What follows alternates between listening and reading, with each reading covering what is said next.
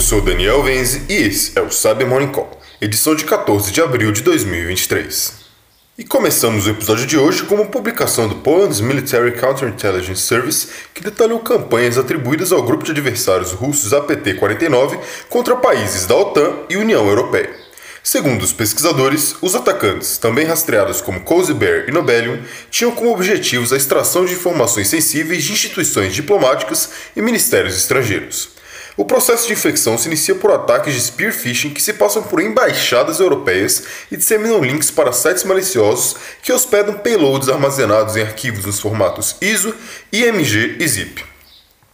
Adicionalmente, a pesquisa informa que os payloads contêm um dropper nomeado de Envy Scout, responsável por carregar artefatos do Snow Ember e Quarterick, que por sua vez possuem funcionalidades para escaneamento do ambiente e identificação de ambientes de sandbox.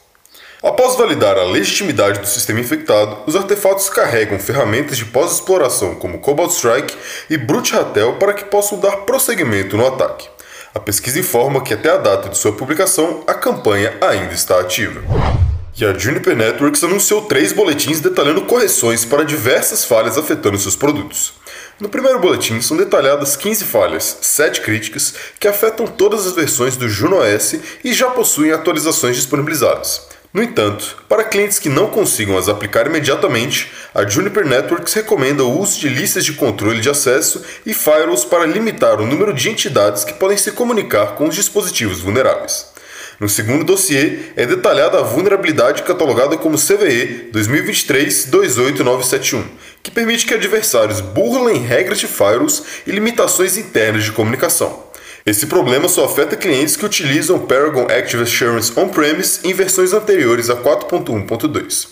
Por fim, a fabricante detalha a falha catalogada como CVE 2022-42889, que afeta o Apache Commons Text e possibilita a execução remota de códigos ou comunicação não intencional com servidores remotos a partir de configurações inseguras. Recomenda-se a aplicação de todas as correções disponibilizadas pela fabricante.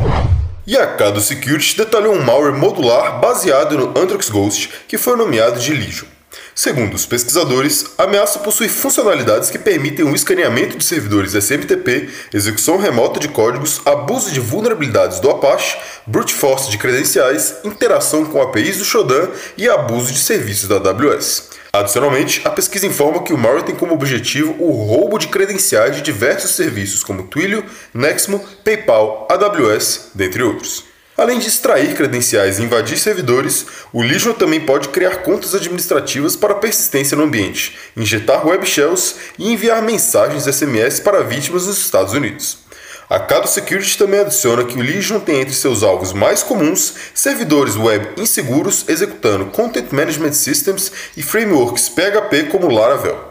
Os ataques desses serviços normalmente usam expressões regex para pesquisar por arquivos comumente conhecidos para armazenar segredos, chaves de autenticação e tokens de API. E por fim, a Cloudflare recentemente detalhou sobre ataques DDoS ocorridos no primeiro trimestre de 2023 que demonstram a adoção de Virtual Private Servers em detrimento de dispositivos IoT previamente invadidos. Segundo a publicação, as novas variantes de botnets que protagonizam esses ataques estão gradualmente abandonando o uso de dispositivos IoT como bots e estão empregando VPS vulneráveis ou mal configurados que não estejam protegendo credenciais de API. A partir dessa mudança, o número de requisições está 5 mil vezes maior do que em botnets baseadas em dispositivos IoT. Diante desse cenário, o primeiro trimestre de 2023 foi composto por ataques a Israel, Estados Unidos, Canadá e Turquia, principalmente nos setores de tecnologia, marketing e apostas. O ataque mais significativo observado no período teve um pico de 71 milhões de requisições por segundo, em termos de duração, a maior parte dos ataques, 86,6% deles, durou menos de 10 minutos. Por fim, a Cloudflare informa que as técnicas mais emergentes no período consistiram de ataques explorando as falhas CVE 2021-22731 e CVE 2021-38153 no Sentinel RMS License Manager. Também ataques abusando de infraestrutura DNS para amplificação e ataques empregando o protocolo GRE para envio de requisições inválidas. E é isso por hoje. Obrigado por ouvirem o Cyber Morning Call e tenham um ótimo final de semana. Você ouviu o Cyber Morning Call, o podcast de cibersegurança da Tempest. Nos siga em seu tocador de podcast para ter acesso a um novo episódio a cada dia. E para saber mais sobre a Tempest, nos siga no Instagram, Twitter e LinkedIn ou acesse www.tempest.com.br.